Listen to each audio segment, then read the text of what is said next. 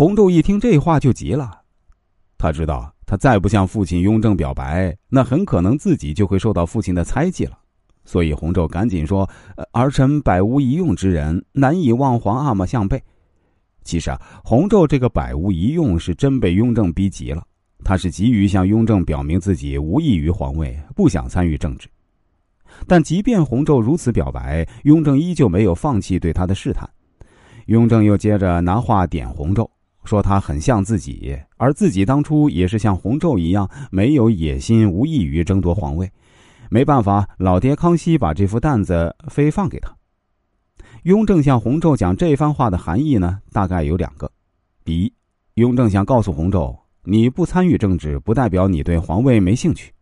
就像自己当初也不过多与朝臣结交，也不是当皇帝。第二就是想告诉洪昼，皇位继承人肯定是皇帝选的。如果真欣赏你，把这皇位交给你也是躲不掉的。但关键在于皇帝，就是告诉洪昼，争抢没有意义，还在于皇帝想不想让你当继承人。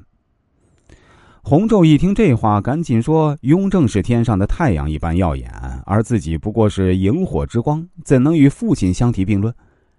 这番话一说完，爷儿俩都停顿片刻。这时，雍正发现，其实自己的这个儿子并不荒唐，所以啊，雍正还得继续摸摸洪昼的底。于是啊，雍正又把川陕总督岳钟琪的禀告曾静劝他造反的折子给洪昼，让他看，并说。世人可从不这么看，都认为自己是暴君昏君。如果洪昼看了折子，那他之前的表现就白搭了。这说明他想参与政治中，那他之前就完全都是在作秀表演、掩饰自己。而洪昼在这方面表现的很好，他看都没看折子，还劝雍正也不要看，并称曾静的话是狂犬吠日之言。后来雍正又详细问洪昼如何误传圣旨。当雍正问起洪石当时怎么说时，洪昼又是没有把事全推到洪石身上，而是说忘了洪石说什么了。这也是洪昼高明之处。虽然洪昼没有说洪石具体说了什么，但是他已经让雍正明白，在误传圣旨这件事中，洪石肯定扮演了不好的角色。